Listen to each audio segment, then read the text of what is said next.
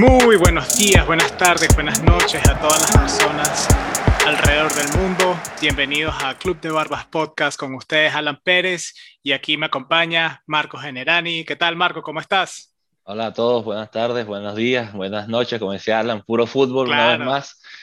Puro fútbol. Estamos orgullosos, Alan, estamos orgullosos. ¿Estamos en cuál episodio? Recuérdame. Estamos ya en el, entrando al episodio número 7. Increíble, Alan. Lucky Seven, el 7 de la suerte. El 7 de la suerte. Este, este lo va a escuchar Messi ya con la, con la copa ya en España y nos va a pedir estar aquí. Y tranquilo, ya por fin se acabó la maldición del, de Argentina y Messi. Así es, así es. Estaremos hablando de eso hoy, Marco. También estaremos hablando sobre la Eurocopa, sea, que ya como, como se puede imaginar, Marco tiene descendientes italianos, al igual que yo, estamos contentos y lo vamos a decir aquí, estamos contentos y felices por el, el equipo Azzurri que se llevaron la Eurocopa. Vamos a hablar de, de, ese partido, de la final de la Copa América. Eh, vamos a hablar un poco el tema de las Olimpiadas y qué está pasando con, con eh, los jugadores que van a ir a las Olimpiadas y con todo lo que está pasando con COVID. Y también vamos a hablar un poco de las transferencias y algunas noticias y novedades que, están ocurriendo en el mundo futbolístico. Eh, así que, bueno, muchísimas gracias de nuevo por acompañarnos y, empecemos por lo más importante, yo creo, eh, que, que, una de las cosas más divertidas que vamos a hablar del podcast y es Italia ganando su segunda Eurocopa. Marco, ¿viste el partido, me imagino? Completo, vi, vi hasta los preámbulos dos horas antes, vi el programa, vi el programa anterior de, del partido. Exacto, sí, lo que Por si acaso.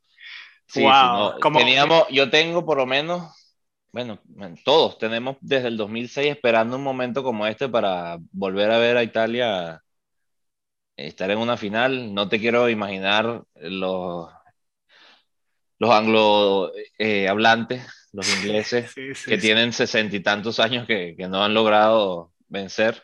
O sea, no sé si son 60, pero son bastantes. ¿Cómo se, ¿Cómo se habrán sentido esos jugadores de perder en Wembley?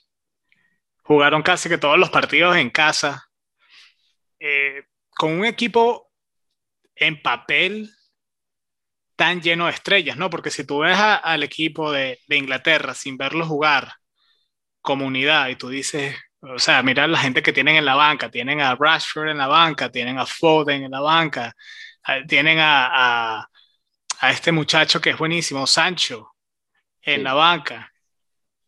Y uh, ¿cuántos, más? Y, y, jugadores que se quedaron inclusive fuera de la, de la, de la convocatoria, que honestamente te digo, eh, es un equipo que en papel era mejor que sí. Italia.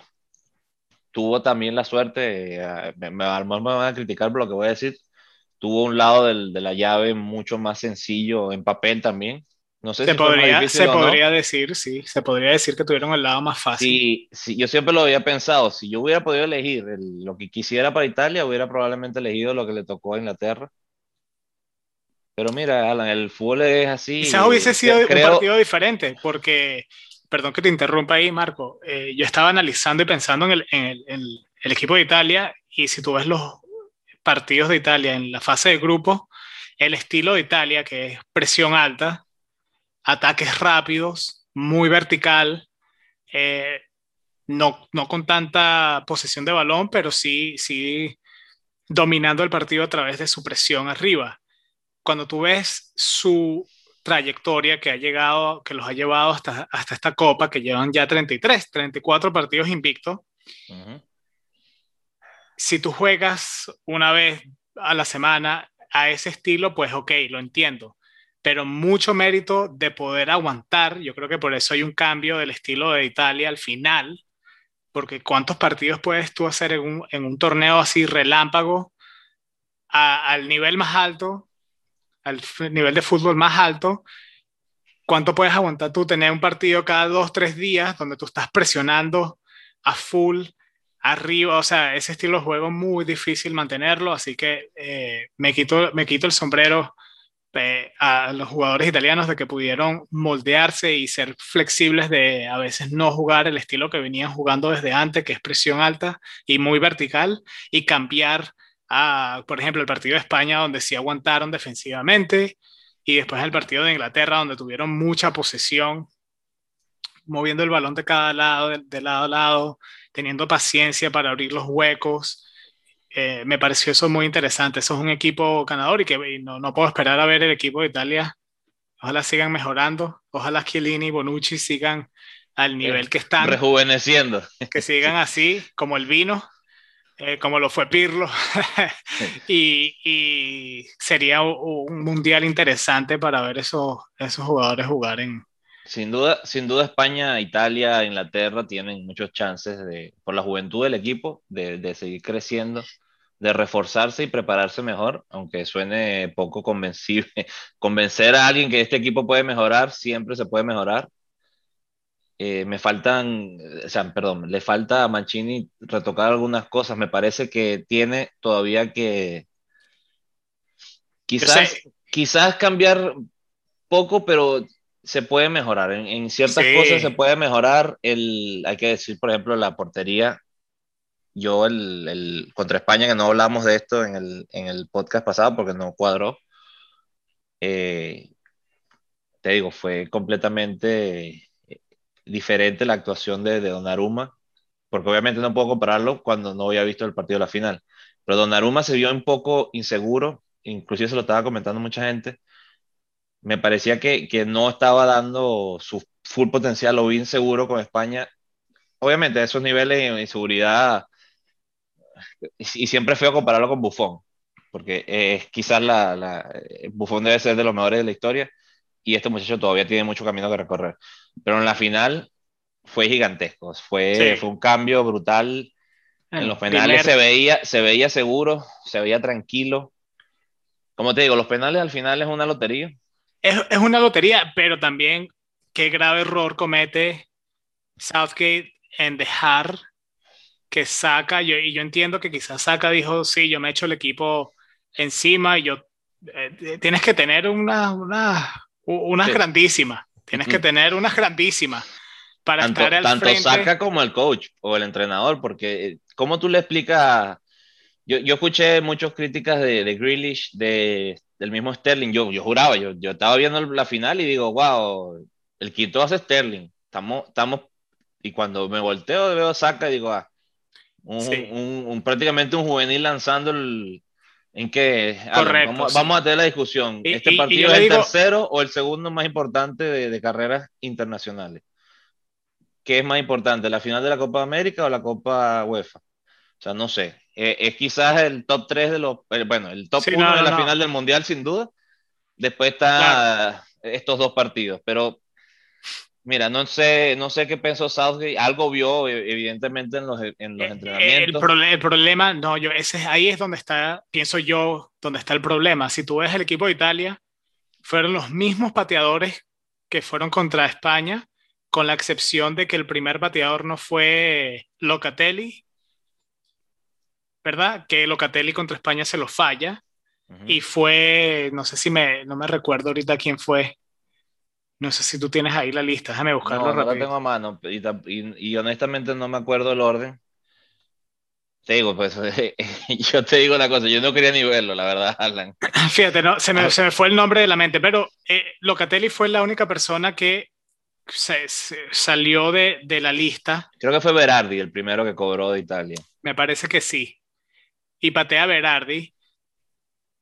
Y ves pero, al equipo de Inglaterra donde tú tienes a un entrenador que está en círculo haciendo la lista, preguntándole a los jugadores o él mismo tratando de, de identificar, eso es mala preparación. Yo, está, yo que he sido entrenador y que he estado en equipo, una de las primeras cosas que tú haces, si ya sabes que estás en la, en la fase de, de, knockouts, es decir, ok, hay que practicar pate, pa, tiros, tiros de penales, por si acaso vamos a penales, y la lista la vamos a tener desde ahorita. Mira, no sé, Alan, te voy a decir una cosa también sobre eso. Eh, una cosa es ver los penales en la práctica tranquilo y otra cosa es estar ahí parado como público otra vez después de mucho tiempo. No, pero no es ver las, no es ver las prácticas. Digo yo, yo ahora, ahora, no, pero te voy, a decir una cosa, te voy a decir una cosa. No, o sea, vi, yo también sé lo que me está diciendo, vi también el, el momento que él está hablando con ellos con la, la, las uh -huh. notas en la mano, pero también hay que decir, el cambio de, Sancho y de eh, y, Rashford. Muchacho, y Rashford. entran al minuto 119, que es el lateral derecho Rashford, o sea, la cosa más obvia que él va a cobrar penal. Sancho también, centrocampista, o sea, los puso allí para aguantar un minuto, les dijo, corran, mátense, y, pero aquí no pasa una pelota, no importa qué pase. Yo creo que la conversación allí no fue del primero al cuatro, yo creo que eso estaba más que claro. Kane, quizás hubo una conversación con Maguire, pero después del penalti que lanzó, no creo. Yo creo que tuvieron problemas diciendo el quinto, y eso fue lo clave. Y ahí sí, bueno, y fíjate, Sancho es uno de los que se la falla, Rashford que también entró, se la falló. Y después, los tres cambios. Y, saca, sí. Eh, y, te digo, a lo mejor igual pones a Grealish o a Sterling y... sí, uno, nunca sabe, ¿no? Eso es... Y, nunca también, sabe uno. y también qué conversación estamos diciendo si el muchacho hace el penalti, empate el partido y después falla Rashford. Sí, falla... alguien, alguien se le va a tapar. ¿Qué le, vamos a decir? Cuando tú tienes un, un arquero como, como Donnarumma, tú estás jugando para Italia, tú lo que tienes que hacer es tratar de meter tu penal, porque Donnarumma algo se tapa. Sí. ¿Me entiendes? Sí, sí. O sea, hubiese sido Saco, hubiese sido quien sea. Yo no me había fijado, me, me comentó alguien eh, que siempre nos escucha, por cierto, muchas gracias. Me fijé en la manera que lanza el penal eh, Rashford. Y ciertamente él, él, hace el gesto que va a lanzar. Donnarumma le, le hace un movimiento como que vas, tú vas para acá, yo sé. Que es donde él se viene lanzando a, a, los parar las penales. Él como que había decidido, bueno, yo lanzo para acá. Todos van a lanzar para acá. Y él ve la, la cosa y de, duda. Me fijé, de verdad, me fijé dos o tres veces. Él duda el movimiento y lanza y pega con el palo. Se vio incómodo, se vio torpe en el, en el, en el lanzamiento. En, frío se ve diferente. No sé si lo viste repetido, verlo otra vez y. Sí, lo, yo lo vi repetido. Esa... Te darás cuenta que se siente el, nerviosismo y el, Me agarraron, o sea, me agarró fuera de base. yo creo que. El mismo, el mismo Donnarumma ni celebra, él sabe que, que estaba, que estaba todo bien. Él, ni, ¿sabes? Los, los, últimos partidos que él, casualmente siempre ha parado los penales y se termina la ronda. No es metiendo el penal, sino últimamente ha sido parando la ronda y los porteros revisan con el VAR. Don Aruma no estaba tranquilo, ya somos campeones, no, no, yo lo hice bien, ellos lo hicieron mal. Honestamente te digo, eh, otro portero, a lo mejor estamos hablando de, Inglaterra campeón. Sí. Inclusive te, digo, cosa... quizás te digo una cosa, no es muy conocido Gigi Buffon por parar penales. Quizás en este, fíjate, lo bien que vino un muchacho que no ha perdido ni una tanda de penales en, en, su vida de momento profesional. Nos vino, nos vino de maravilla. Lamentablemente, cuando la pierda. Italia tiene históricamente. espero que no sea un momento importante. Históricamente, siempre hablan de que Italia no es de los mejores pateadores de penales, que siempre la mayoría de las veces las han perdido en penales, pero yo creo que eso está por cambiar, porque imagínate, en, este, en esta Copa ganaron dos partidos básicamente en penales. En verdad, si tú vas contra, y creo que fue de Mr. Chip, que yo lo sigo, lo seguimos en Twitter, puso que un, partido, una tanda de penales contra Donnarumma es, es, es, el partido, si eres del contrincante, es un partido perdido. O sea, no tienes, no, e, es, muy difícil, es muy bueno ese, chamo. Ahora, eh, volviendo a lo que tú estabas mencionando de Rashford, y, y pongo ahí también a Jorginho, es que eh, jugadores como ellos, creo que hay un nuevo método, eh, una nueva un nuevo método de patear penales que esperan al último minuto viendo al arquero sin ver la pelota, a ver a dónde se está más o menos lanzando el, el arquero para pateársela y cambiársela de lugar. Eh, alguien que lo hace muy bien, y yo sé que no es un jugador que te gusta, pero es Neymar. Él hace un saltico parecido al de Jorginho y Neymar se enfoca en el arquero hace su medio amague donde, donde cambia el ritmo de velocidad, pone la pierna un poquito arriba sin, sin romper las reglas de, de, parar cuando no puede. Y cuando ve el mínimo movimiento del arquero tirándose para un lado, se la cambia. Creo que el, uno de los problemas con Rashford sí le da con el talón la corrida de él es como muy extraña porque él va como que de frente y después como que se pone para el lado, va viendo el arquero, se está moviendo mucho y no sabe, creo que si no estás viendo la pelota la puedes fallar y yo creo que él pensó que, no sé, falló la pelota, no le da, no le da, una combinación, Fue una combinación nervio, Don Aruma, un gigante enfrente tuyo. Y después mira, mira, te voy a decir una cosa, eh, con respecto a que Navas creo que va a tener que, con todo el dolor del mundo, me parece un buen portero, ah, va a tener que tener sentarse en frío y decir, ¿qué quiero hacer? Voy a, voy a ser el segundo de este muchacho, porque este muchacho se ganó, se ganó por lo menos, mira, dos, tres partidos titular. Yo no creo que... que le hacen siete goles y, todavía creo que tiene, creo que todavía tiene eh, crédito. ¿Tú crees que va a ser difícil para Keylor poder ganarle un puesto a este muchacho como está Sí, yo, es más, yo no creo que haya que se haya ido Donnarumma para, para San Germain a ser el segundo arquero. Sí. Siendo el primer arquero en Milán tanto tiempo. Y menos con ese dinero también que se está invirtiendo en él. Sí, yo creo que él es el primero y Keylor va a estar ahí de segundo y también Donnarumma va a aprender bastante de Keylor, ¿no? Eso de, los arqueros siempre tienen como esa, entrenan juntos y se genera una relación distinta que los jugadores de cancha, creo yo. Y, también Pero... cosa que te quería comentar, Alan, el, el hecho del Chelsea gana la Champions, manda dos jugadores de descendencia brasileña a jugar con Italia, que ganan también la Eurocopa. Eso no pasa mucho.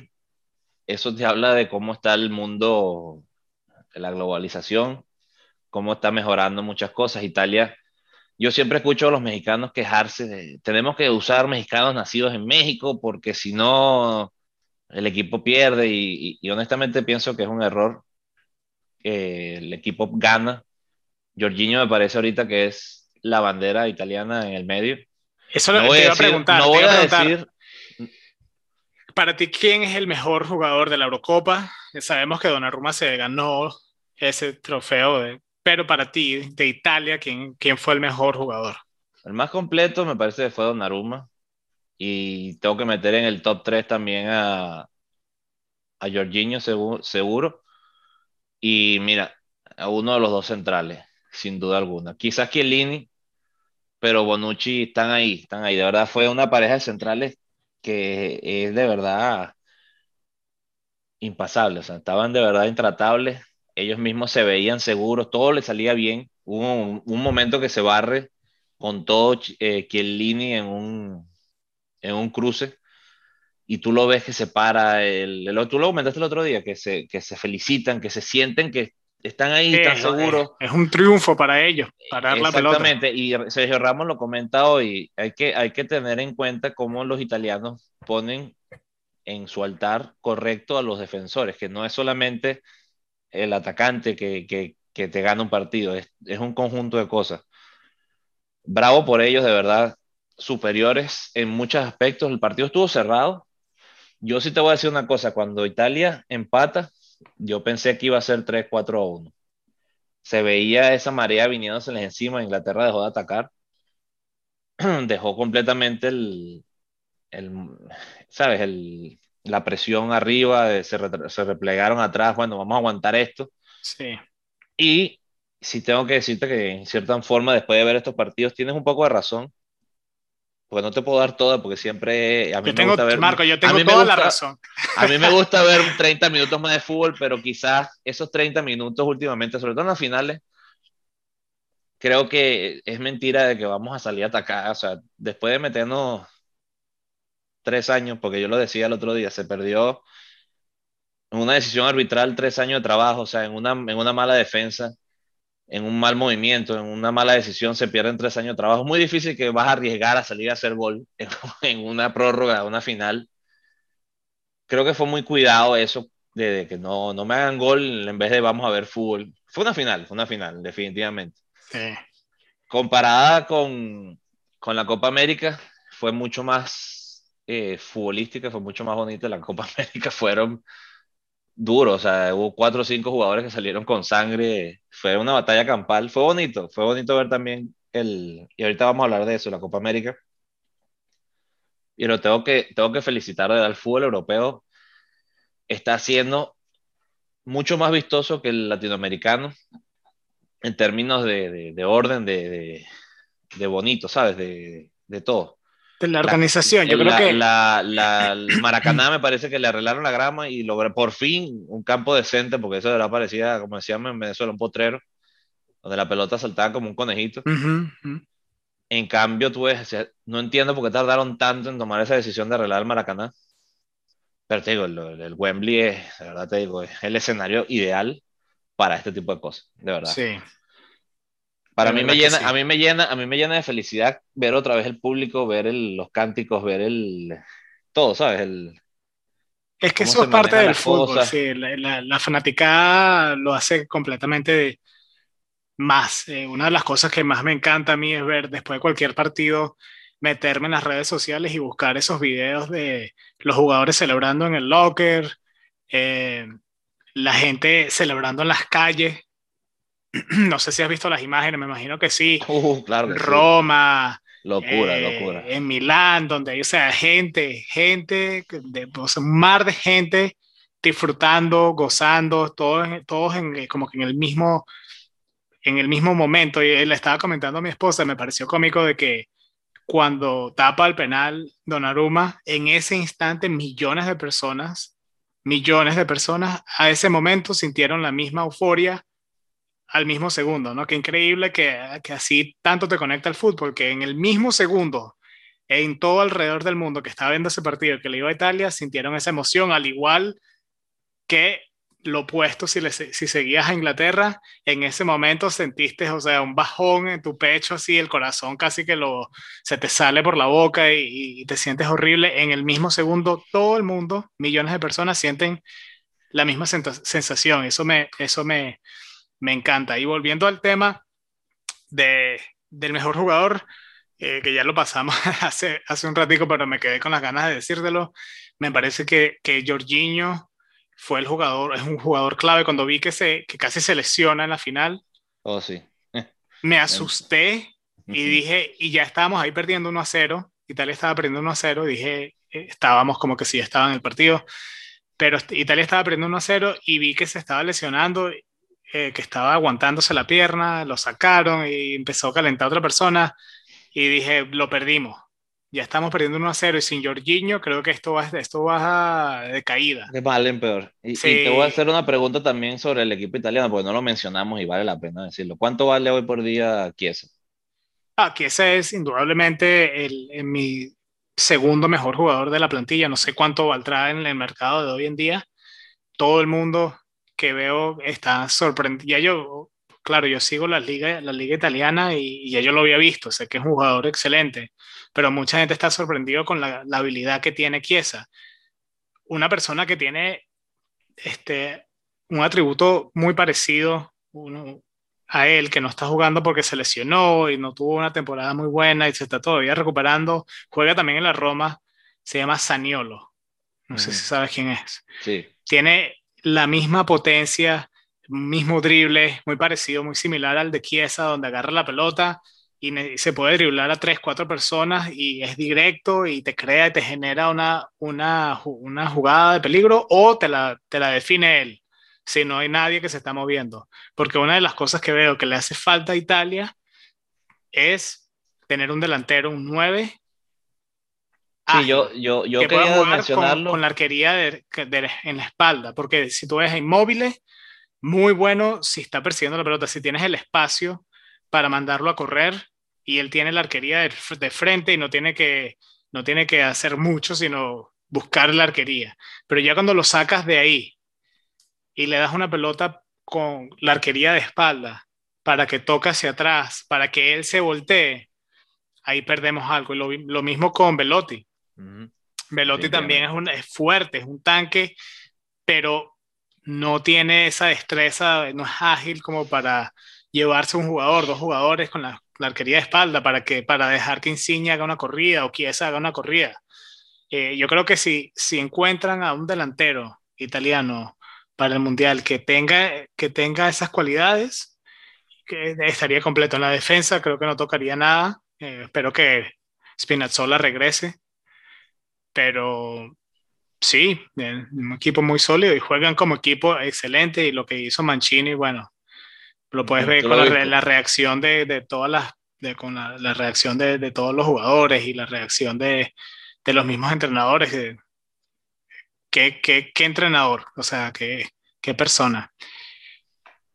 Sí, el, el, momento, tú estás hablando del, de cómo dice lo, lo, el once inicial de Italia.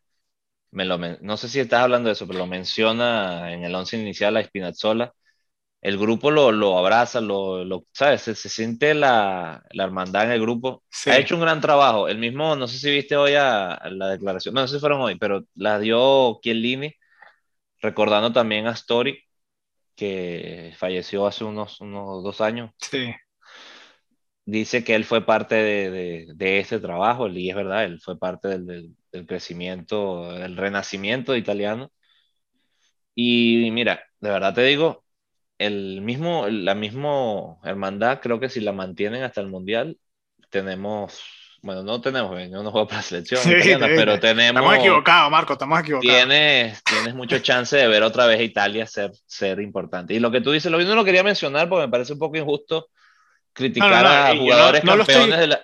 No lo estoy criticando, me parece bueno, pero... Y es verdad, o sea, ojalá y logren dar ese paso arriba donde dar ese extra ellos dos mismos, porque me parece que son, son diferentes y compatibles en, en, en el equipo, pero sí, Le, falta, le falta un centro delantero. Yo le decía a mi papá, le decía, le falta un Gilardino, le falta un Lucatoni. Un Lucatoni es lo que le hace falta, sí. Un, Bieri. Un muchacho, un muchacho, sí, un Bieri en cualquier, cualquier manera, claro. Pero le falta, le falta ese, ese retoque. Sí. Y, y, lo van, y lo van a trabajar. Estoy seguro que Mancini, ojalá y lo dejen tranquilo, que trabaje tranquilo. Se lo ha ganado. Igual tengo que, y ahora ya vamos a también hablar un poquito de la Copa América. Me parece que Scaloni también hizo un buen trabajo. Argentina fue de menos a más. Así como me parece que Tite perdió un poco la batuta, de fue de más a menos el equipo. Yo te lo dije también, el, me parece que Brasil iba, iba perdiendo algo. Esta, esta es la pregunta, esta es la pregunta, pero yo creo que todo el mundo, incluyéndome, veían a Brasil como, indudablemente, como los que iban a salir campeones. Están jugando en Brasil, tienen un excelente equipo, que, como Inglaterra, tú ves en papeles, tú ves el equipo de Brasil y tú dices, no hay manera de que, de que haya alguien en Sudamérica ahorita que esté ahí, a ese nivel, cuando tú ves a esos jugadores. O sea, tú tienes a Firmino en la, en la banca.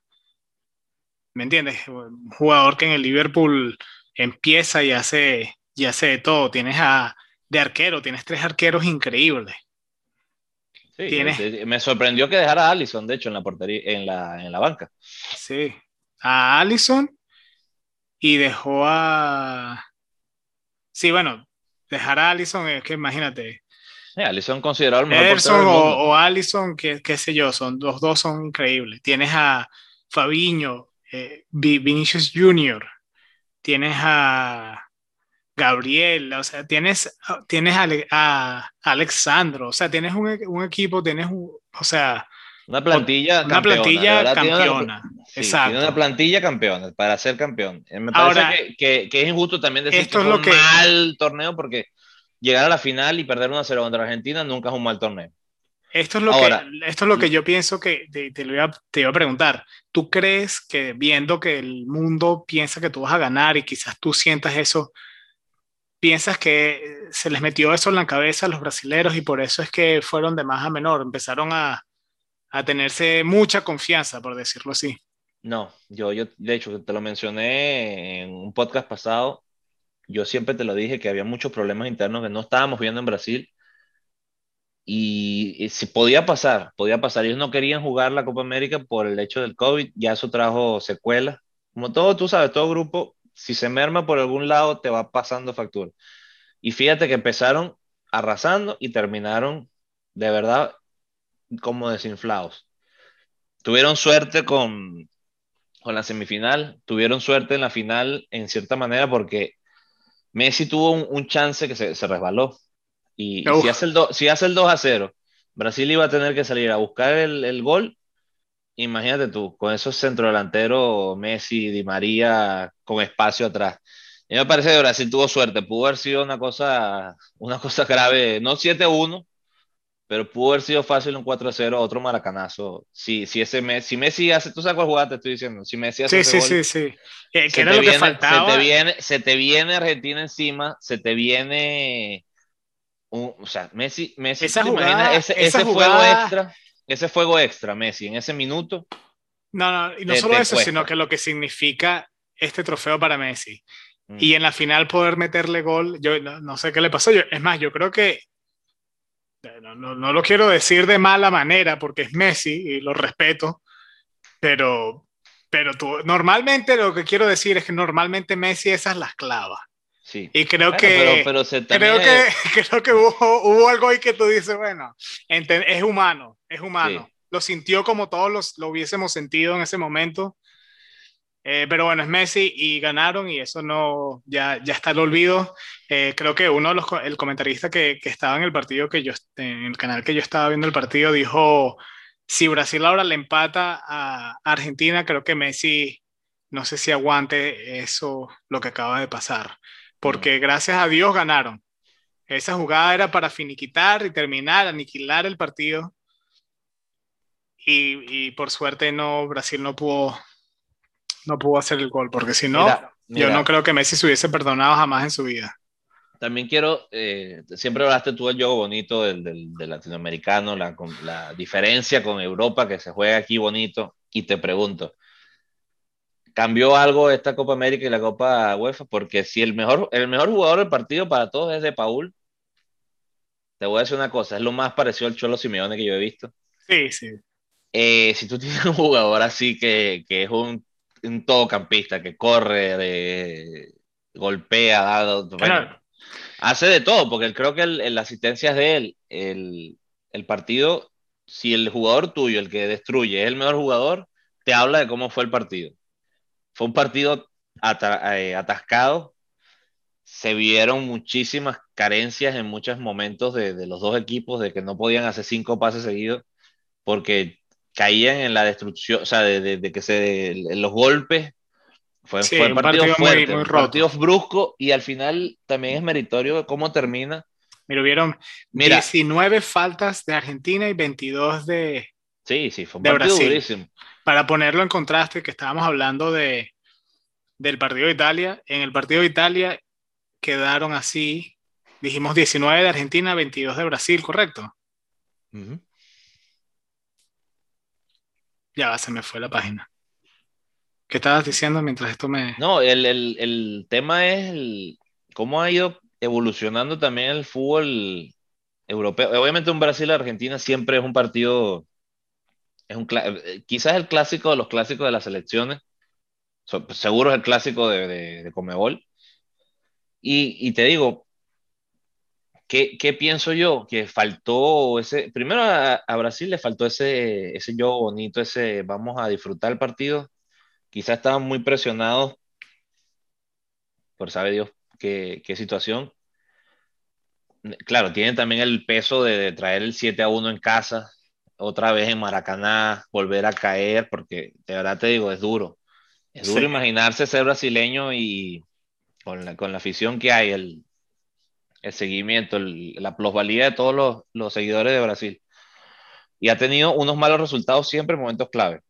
Sí, y en esta, en esta época que estamos de, de COVID y dejaron algunos, algunos fanáticos entrar al estadio, eh, eh, muy, muy fuerte para los brasileños perder esa final, seguramente. Claro, también dicen, no, nada más dejaron pasar el 10% al Maracaná, eso bueno, son 12 mil personas. Sí, no, no, no, pero, pero igual que haya gente. Un montón de gente. porque cuando tienes gente. ahí en vivo es, otra cosa, la presión es distinta, si sean 100. respetable también cómo se, se, termina el partido, bien los capitanes eh, de parte de Messi, bien de parte de, de, Neymar, ese último, ese último momento de, hermandad, de no vamos a. Y, y, eso es muy, muy latino, el, el cantar no de celebrar, sino de burlarse del, contrario, es muy latino. Uno dice a veces México en los estadios que se portan mal, pero no yo creo que en todos lados del mundo, yo creo que en todos lados del mundo hay fanaticadas que y, y yo soy el primero que mejorar. Estoy seguro que tú lo hiciste, te burlaste del sí, que perdió. Y eso es algo que de verdad hoy ya con otra edad, con otra mentalidad aplaudo, lo entiendo, de verdad vale la pena, de verdad entender lo que pasó, el no, no vamos a burlarnos, fue un partido que bien pudo haberlo ganado Brasil, porque fue un partido de 1 a 0, que con dos, dos detalles se cambian las cosas. Si Di María falla ese gol, el mundo se les puede venir encima, ¿sabes? hay muchas cosas, como uno, uno te, pitan penal, el mundo se te viene abajo y el portero lo para y de repente tienes otra vez como que estuvieras en el minuto cero y los otros estuvieron en el minuto 90. Es ese, ese, muchas cosas hubieron, pudieron haber pasado y si pasan, estamos diciendo otra cosa completamente. Sí. Sí, no, pero me, me emociona mucho que Messi ya por fin pudo levantar la copa con Argentina. Puedes ver la reacción de Messi en todas las imágenes después del partido, cómo corren los argentinos a donde está Messi, a abrazarse con él. Eh, creo que todos lo queríamos, todos lo sabíamos. Eh, el, el, mismo hecho de que Neymar haya salido varios días a, hablar mal de brasileros que decían que quieren que gane Argentina por Messi, que hay gente que, algunos brasileros que decían, no, prefiero que gane Argentina por Messi. Mucha gente, mucha gente que no le va a Argentina, sino que querían, como yo, querían que Messi levantara la copa, no, ni siquiera Argentina como tal. Y finalmente lo logró y, puedes ver cómo eh, pudo callar bocas, en verdad, de la gente que decía que, que él en verdad no le importa la camisa y tal creo que siempre eso fue, una, eh, fue falso porque a cada rato lo dejaba en la cancha y por suerte ya pudo, pudo lograrlo. Impresionante. Y, también quería comentar algo que no habíamos hablado. Eh, la actuación de Colombia, quiero también llamar la atención. Eh, lo que mismo te decía, de, la falta de respeto, me parece que fue una justicia divina lo que le pasó a, al exjugador del Barcelona, no voy a decir nombre, porque me parece bailando una, falta, de respeto burlarse de, los demás y es el karma divino que de verdad te digo. pero es, parte del fútbol. A mí, honestamente, yo lo entiendo, pero es parte del fútbol. Fíjate lo que honestamente me daba igual que ganara Brasil, me daba igual que ganara Messi, de verdad, o sea, yo no le voy a ninguno de su equipo. Tenía ese, ese quizás, como todo, que me gustaría que Messi ganara, pero no que me costara el partido. O sea, Venezuela-Argentina en la final, yo no digo, no, ojalá y Venezuela pierda porque Messi, no, no, no. Yo en eso estoy de acuerdo con Neymar, o sea, no, no. O sea, está mal. Pero sí te digo, me dio un poquito de gusto de verdad y, y Messi creo que se lo dijo quizás no de la mejor manera, pero hay que decirlo. Hay, días que, es parte del yo entiendo todo el, el y, hay gente, cómo está el mundo que estamos en, una, estamos en una sociedad donde ahorita todo es, estamos tratando de hacer puro paz, paz y amor y todo ofende, pero hay, a veces hay que tener un poquito de piel, de piel gruesa, hay que decirla fuerte. Me parece que lo que él hizo eh, cuando metió el penal y bailó, el colombiano, es parte del fútbol porque de, cierta manera estás tratando de sacar al, otro, al otro, a los otros jugadores de su juego. Porque nadie habla, nadie habla, por ejemplo, nadie habla de el, del arquero de Argentina cuando va a tapar los penales contra Colombia, de las cosas que él estaba diciendo. Es parte del fútbol. ¿Verdad? Donde, donde te le está hablando y los está, los, los está invitando a sacarlos del partido. ¿Me entiendes? Es yo creo que es parte del juego. Pienso que que ya sí ganó Argentina y Messi se lo dijo con todo el derecho porque por burlón y pero pero todo depende de qué lado estás, ¿no? Porque si le vas a Colombia pues excelente que le hizo eso a, los uruguayos y si le vas al lado de Argentina Uruguay pues excelente que que Martínez hizo eso para cuando fue a tapar los penales. Hay gente que quizás no le gustó. Obviamente, si eres de Colombia, tú dices, ah, no, que ese arquero que, que sucio es por estar hablando tanto. Pero es parte del juego. Es parte del juego, Marco. Pero, pero no, no sé, no sé, Alan. y después el, quizás, sí, quizás sí tienes un poco de razón, pero me parece que hay ciertas cosas que. No, no, y ojo, el arquero de Argentina, el arquero de Argentina Martínez, mal, mal, mal, mal. Pero te digo, vamos a ponerlo en contexto. Tú sabes la, la amistad que tiene Messi con, con Luis Suárez. Ajá. Es parte de que Luis Suárez pierde el partido contra eh, Uruguay perdón, contra Colombia en penales y esta celebración pasa. Pero te digo, ve los partidos últimamente, los últimos años de Colombia, se la pasan siempre eh, celebrando de manera, quizá un poco falta de respeto, sobre todo los, los bailecitos y las cosas, a mí no me gusta. Y, creo que en eso Puyol fue claro y, preciso cuando el día que, que, Dani Alves estaba haciéndolo y él le dijo, no señor, aquí... Bueno, pero ese partido iban ganando como fue porque iban ganando como 5 a 0, 6 no a, importa, 6 a no importa. Me parece que tú puedes celebrar. Si está ganando así. No, yo creo que eh, no te puedes burlar ninguno. Celebra... Si, tú, si tú metes gol, en mi opinión, si tú metes gol, puedes celebrar como tú quieras. Eh, celebra como tú quieras. Cántaselo en la cara si es lo que tú sientes que, que tienes que hacer. No sé. Imagínate.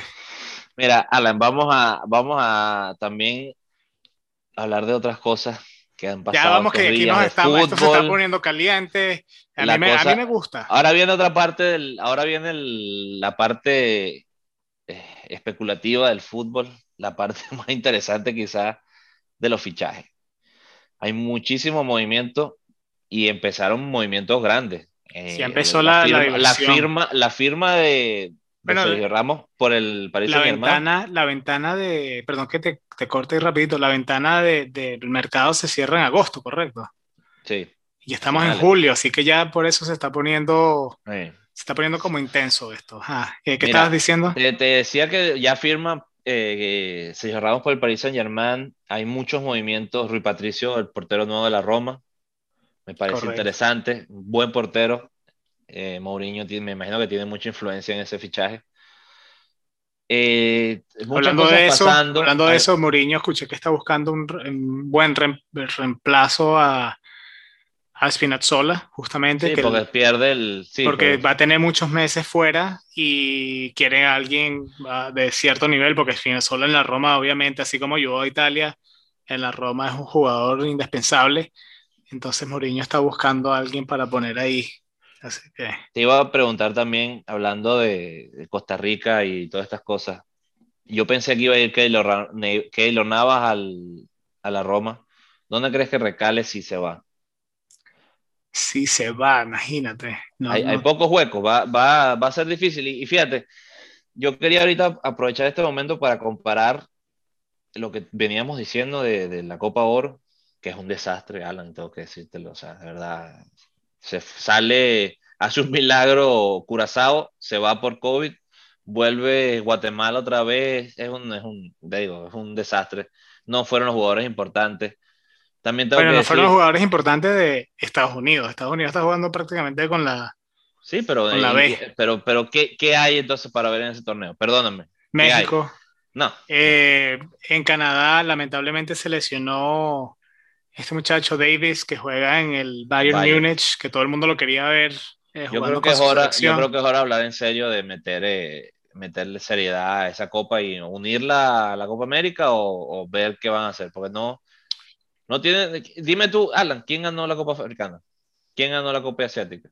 Nadie sabe, no, no, no estamos pendientes de eso porque creo que Qatar, justamente, Qatar es, no es, el una cosa, de la Gold Cup. No es una cosa interesante para ver, no mueve medios, nadie habla de esto. Y la Copa Oro está, en vez de llegar a subir hacia la Copa América y hacia la Eurocopa, va para abajo como los otros torneos. Tienen que, tienen que reconsiderar lo que están haciendo. Me parece que no, o sea, es el momento de, que ciertos equipos crezcan. Si quieren llegar como esos mexicanos, quiero llegar al quinto partido, tengo que jugar otros partidos también. Hay muchos movimientos interesantes. Eh, eh Giroud al, al Milan. El Milan pierde mucho cuando Naruma creo que quieren mantener, quizás que los Navas termine, sea un termine cambio. yéndose para allá. Sé que el portero creo que, creo que el, Milan fichó al portero del Lille, el campeón ahorita actual de la, de la Liga Francesa. También el Marsella quiere a Coutinho. Muchos equipos eh, franceses también, bueno, el Paris Saint-Germain campeón. Están tratando de, de hacerla crecer poco a poco. Y yo creo que se está logrando porque eh, viene, es la razón por la cual la Liga Española no quiere que Messi se vaya de esa liga, porque trae mucha, mucha audiencia donde está Messi. ¿Me entiendes? Cuando tú tienes un equipo como el Paris Saint Germain, eso atrae a muchas personas y a la final eso lo que significa es dinero para todos los equipos. Si tú llenas el estadio porque quieres ir, así le vayas al otro equipo, pero vas a ver jugar tu equipo contra Mbappé, contra Neymar, contra todos, eh, contra Berratti, contra todos estos monstruos, eso te conviene, te conviene tener a estrellas en tu liga. Así es. Pero sí, Marsella, este, eso, eso que estabas hablando ahorita con, de Griezmann, eh, no sé si que estamos hablando de Francia y él es francés, él quiere regresar al Atlético, esto es la noticia, él quiere regresar al Atlético de Madrid. El Barça básicamente tiene que deshacerse de muchos jugadores por el tema de salario para que Messi finalmente pueda firmar y regresar al Barça, que hasta ahorita Messi estamos hablando y Messi no tiene equipo aún. Y, pero ahora el Barça, que estaba dispuesto a dejar ir a Griezmann a todo dar, parece que están echándose hacia atrás y no quieren dejar que Griezmann vaya al Atlético de Madrid para no cometer el mismo error de reforzar, refortalecer al Atlético de Madrid, que es un, eh, un contrincante directo. Directo, sí. No sé. Y no, solo eso, sino que ah, si, si Griezmann se va al Atlético de Madrid, el Barça les dio a los dos, a Suárez y a Griezmann. Ahorita, imagínate. En cualquier momento le lanzan, el año que viene lanzan a Messi. A Messi también, tomen. Eh, así que bueno, vamos a ver qué pasa con eso. Se lo están Yo creo que el Barcelona, el Barcelona el empuje, el empuje más fuerte de Griezmann es para que se vaya para el Manchester City, es lo que está empujando el Barça. Bueno, y eso no ha reforzado un, un rival directo. Bueno, no, porque no está en la liga. Bueno, pero mira, te digo, yo creo que el Barcelona tiene que enfocarse en, en, salir de Coutinho, que no le ha servido, de verdad, es hora de cerrar ese capítulo. Es como cuando uno tiene una mala inversión y, y, no quieres dejarla morir y quieres seguir invirtiendo y lo que hace es perder, seguir perdiendo. yo creo que es diferente, yo creo que es como que si inviertes en algo y eso algo que invertiste se te rompe y después lo quieres vender, pero ya está roto y, y nadie te lo quiere comprar, así que te quedaste con la inversión y, pagaste mucho dinero. Dem, Dembélé me parece que es un... Lo mismo. Es un caso exactamente igual, o sea, es hora de, de, decirle, mira, o sea, ¿te monta o te va? Es que se lesiona. Quizá, bueno, exacto, pero Porque no quiere renovar, no quiere renovar, se ponen con problemáticos. Dice el jugador que el Barcelona te ha tenido paciencia, te ha cuidado, te ha te ha dado oportunidades, te has lesionado, has vuelto y sigues dando problemas. Más injusto me parece lo que le hacen a este muchacho, Yikes, que lo castigan por no aceptar la, la renovación. Pero mira, es, es, ahorita en cualquier momento tenía que pasar. O sea, ahora el Barcelona está tomando decisiones fuertes y me parece que el tiempo va a decidir si fueron correctas o no. Me parece que son las correctas. Solamente el tiempo lo dirá entiendo lo que quiere hacer Laporta, que quiere liberar salarios para poder traerse a Messi, pero ¿qué equipo vas a dejar? Sí. Eh, y, hay que verlo en el conjunto. Yo creo que Messi siempre es Messi, pero tienen que balancear las cosas. O sea, tienen que ver, mira, a lo mejor decirle a Messi, mira, te voy a hacer un contrato de un año no muy vistoso, pero te prometo que te hago un contrato ya más jugoso del año que viene, pues. Y Messi me imagino que tiene un poquito de nervio de decir, mira, ya va, espérate, ¿qué me estás ofreciendo? Que sobre todo creo que es el proyecto. el, Messi problema... parece que no sea una cosa de, dinero, sino qué equipo va a quedar. El problema, el problema más grande es lo que, lo que el video que yo te mandé, no sé si lo viste, Marco, que lo que pasa es que los equipos en, en España, con la federación, tienen que reportar sus ingresos. Basado en el ingreso que ellos reportan, es cuando le ponen el límite de que pueden gastar ellos en su salario. Debido a que el Barcelona no generó suficiente plata el año pasado por COVID, ese límite de salario disminuyó como de 600 millones de euros de, salarios a algo como 100.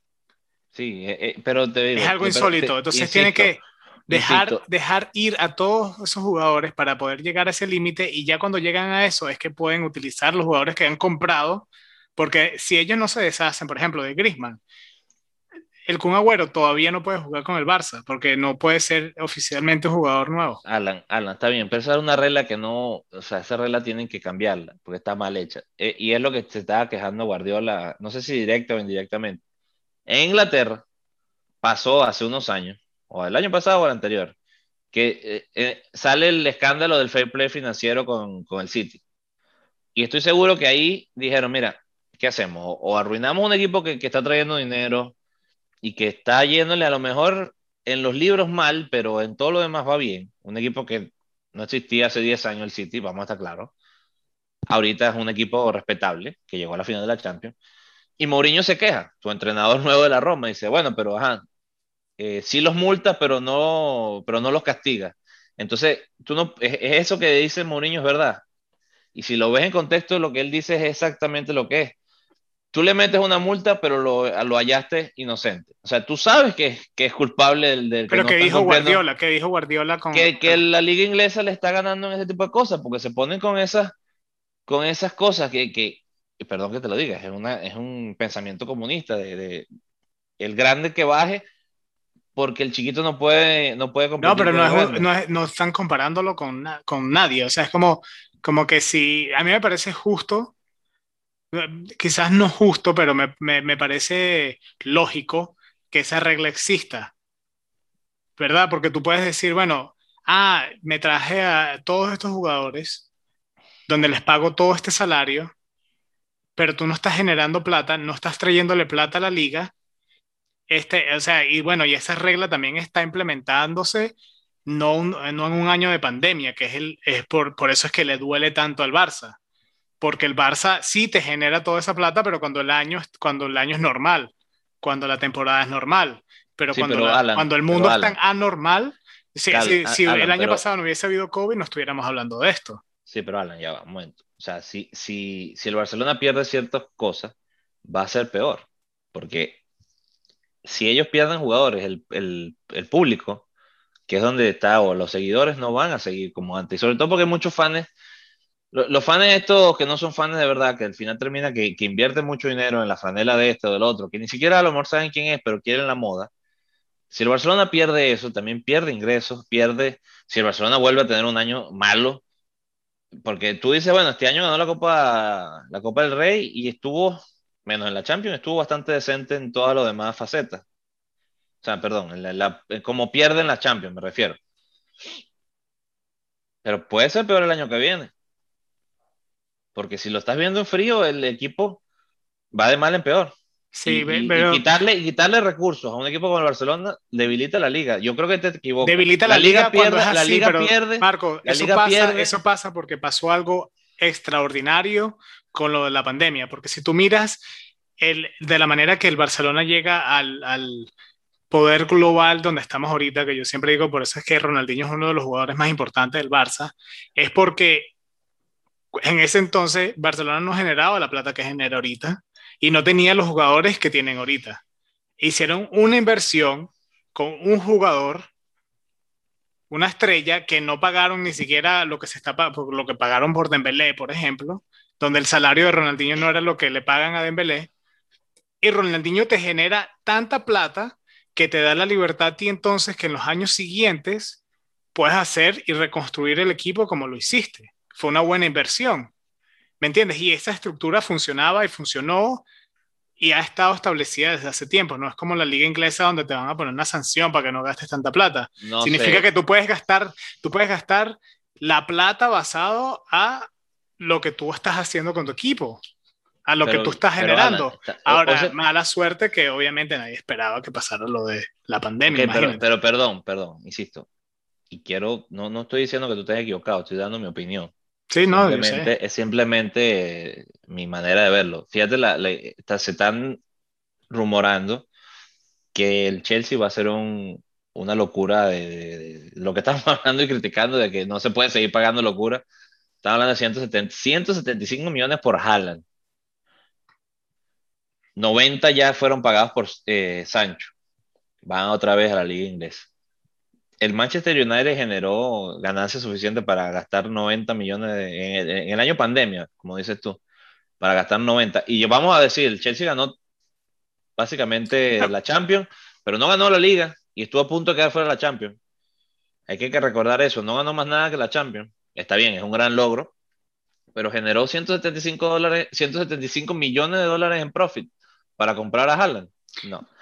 Ahora, yo no, estoy diciendo la plata de comprar es diferente que la plata de salario. Lo que se está hablando del Barça es la plata que ellos tienen, el budget que ellos tienen para gastarse en el salario de los jugadores, no solamente para la compra, porque el Barcelona está comprando a, jugadores y piensa comprar jugadores, pero no, no, pueden hacerlo hasta cuando bajen los salarios de los jugadores que tiene actualmente. Por eso cuando tú ves de todos los jugadores que están todavía en la plantilla, como Piqué, como Jordi Alba, como Busquets, el problema más grande con esos jugadores es que le quieren bajar el salario hasta un 50%. Y son jugadores que ya están en la plantilla. No están, no están comprando esos jugadores. ¿Me, me, entiendes? Sí. Y bueno, y, la liga inglesa siempre se ha gastado la mayor cantidad de plata. Todos los equipos tienen mucha más plata que las otras ligas y, no, en verdad no, no, no se refleja en la cancha tampoco, porque cuando juega, cuando juega un equipo Villarreal contra Manchester United en la Euro, es un partido muy, muy, muy peleado y el Villarreal tiene una plantilla que no vale tanto como la plantilla de Manchester United, así que... Pero bueno, ¿qué otra, qué otra noticia tenemos aquí, Marco? Estamos hablando. ah, mira, aquí tengo. Falta, falta nada más y nada menos recordarles la pregunta de la semana pasada, que tuvimos que hacer investigación, Alan, porque te voy a ser honesto. La pregunta se me ocurrió a medida del programa, iba a ser otra por completamente otro lado. y fue súper interesante para mí, por lo menos, yo no me acordaba.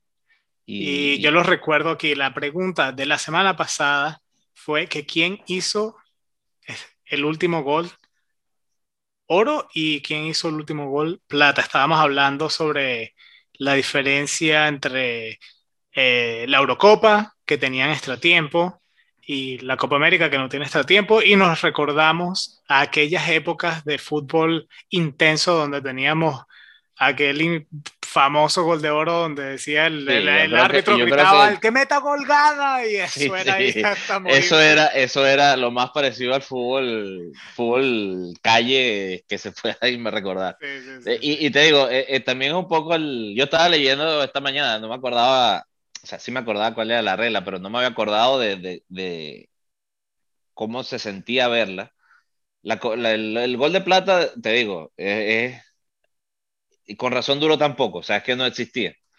O sea, eh, si tú hacías el gol, de, el, gol en el segundo tiempo, es lo mismo que estamos jugando ahorita. No había ninguna diferencia. Entonces el gol de plata nada más existía en la primera prórroga. Porque les repito, el gol de oro era si se hacía gol en la prórroga, se acaba el partido. Punto. era al revés. Yo pensaba que era si tú metías gol, en el gol de plata, si tú metías gol en el primer tiempo, de extra tiempo, se acababa. Y se, se acababa si, si, se acababa ese, si se acababa ese tiempo. Sí, exacto, pero ponte a pensarlo, el minuto 105 termina el primer, la primera prórroga y, empieza la, la, segunda prórroga, obviamente, en el minuto 105 en adelante. Pero si tú haces el gol en el minuto 106, entonces ya, entonces, no, no es ningún gol de oro, porque la prórroga termina en la segunda prórroga. Entonces, no, eh, el gol de oro existía en la primera parte de las prórrogas. Si hacías gol en la primera parte, pues si hacías gol en la segunda parte no había diferencia. El partido terminaba y obviamente si hacías un gol, eh, se acababa lo interesante era si en, el primer, en la primera prórroga se hacía un gol, te daba chance de empatar. Ajá. Pero, y bueno, obviamente igual en la segunda, pero si se acababa esa prórroga, se acababa el partido. Eso era, si hacía el minuto 93, que era empezando la segunda, la primera prórroga, y llegábamos al 105 y no, no se empataba el partido, se acababa el partido. Entonces la primera prórroga el, gol de plata, lo que te quiero decir, existía nada más en la primera prórroga. En la segunda prórroga es, lo que estamos viviendo hoy en día. Es la misma cosa. Por eso duró tan poquito. Mm. Yo no y claro, ahora que estoy más grande lo entiendo, lo, analizo, pero eso era cuando éramos niños, el gol de plata y el gol de oro. Pero bueno, para responder la pregunta, el gol de plata, la última vez que se jugó fue en el 2004. Casualmente una de las preguntas fue en esa Eurocopa. Y fíjate, el gol lo hace Trayanos Delas eh, para Grecia en un partido contra la República Checa. Y que era una Eurocopa, ¿no? Dijiste. Era una Eurocopa, sí. La Eurocopa que casualmente gana eh, Grecia. Grecia, con lo que habíamos hablado del gol de Caristeas en la final. Contra Portugal. fíjate, el, el, último gol de oro, me hubiera gustado que fuera a decirte Batistuta haciéndole gol a Brasil en el último minuto, pero no, no fue un partido, y de hecho voy a decir el nombre, sorry, es un, es un muchacho eh, turco, Ilhan Mansek, marcó un Senegal-Turquía en los cuartos de final del Mundial del 2002. Fíjate 2002. Fíjate tú, ¿cuánto tiempo ha pasado de eso? en esa época Turquía tenía un buen equipo. Claro, el, equipo, el, equipo, llegó a la tercero, tercero contra cuarto, fue. Sí, me acuerdo que, que, fue un partidazo contra Brasil. Sí, jugó dos, veces, jugó dos veces contra Brasil. Sí. De hecho, el tercero contra cuarto Muy fue interesante. Corea, Corea del Sur contra Turquía. No hablemos del 2002 y Corea porque, wow, eso es otro, eso es un podcast aparte. Eh, aparte, sí, para, para ese tema nada más. Un podcast de episodios de solamente Corea en 2002. Ahora, Marco, ¿cuál es la nueva pregunta que, que se te ocurrió para hoy? Que no me la eh, dijiste tampoco, me estás lanzando la sorpresa aquí yo te tenía una, digo, lo voy a agarrar otra vez aquí mal parado. Ha llegado la hora de también decir, porque Alan, deberías decir de vez en cuando alguna pregunta tú, a ver qué, Dale, la próxima la hago qué curiosidades tienes por ahí guardadas que a lo mejor, y a veces soy capaz de responderla. La próxima te la hago yo. Les iba a decir, Eh, Italia gana en, en penales en los últimos dos torneos grandes. Te pregunto, Alan, ¿recuerdas cuál fue el último torneo que Italia perdió en penales? Y si te acuerdas, no lo voy ¿quién, a decir. ¿quién fue, quién fue el, villano de esa, de esa tanda? Esa es la pregunta que, que te dejo allí, ya que estamos hablando de, de, éxitos italianos en tandas de penales, vamos a, a, hacer un poco de memoria cuando no es siempre así. Y, y te vas a... Está vas, muy te buena. A, te vas a divertir con, recordando porque es, un, es, un, es una persona muy importante en la historia de la selección italiana. Bueno, ahí la tienen, señoras y señores. La pregunta, ¿quién fue el villano y cuál fue el último partido que Italia perdió en una tanda de penales? Así en, que... En una final. En una, una final, final. Ya sea de Mundial o Eurocopa, no, o, una o torneo, o torneo de ese estilo. Si saben la respuesta, vamos a estar pero empezando. Ojo, ojo, pero ojo, es en una final. Ok, vamos a decirla No, de no. nuevo para que estén claros cuál es el último partido que fue una final de cualquier torneo, una final donde Italia perdió una tanda de penales y quién fue el villano de la historia. Esa pregunta la vamos a estar poniendo también en nuestro Twitter. Marco, tenemos nuestro Twitter que es el Club de Barbas Podcast, arroba Club de Barbas 1, porque ya Club de Barbas alguien lo tiene, eh, así que Es pusimos hora de que el nos 1. los den. Es Sí. que nos los den. Eh, arroba Club de Barbas 1 o simplemente pueden buscarnos como Club de Barbas Podcast y les debería aparecer nuestro logo. Vamos a estar poniendo la pregunta ahí, va a estar la pregunta siempre puesta en nuestro Twitter y pueden responder ahí. Si tienen algún comentario, si quieren escuchar de algún tema, también es una manera muy fácil de contactarnos. Y con eso, señoras y señores, nos vamos a estar despidiendo. Gracias por acompañarnos hoy. Fue, nos pasamos, sé que eh, normalmente lo queremos hacer 45 minutos, pero Nunca Eh, lo vamos a lograr. de todas maneras, gracias por escucharnos y hasta la próxima. Siempre recuerden, Puro fútbol. puro fútbol, así es. Hasta luego. Cuídense mucho. Gracias.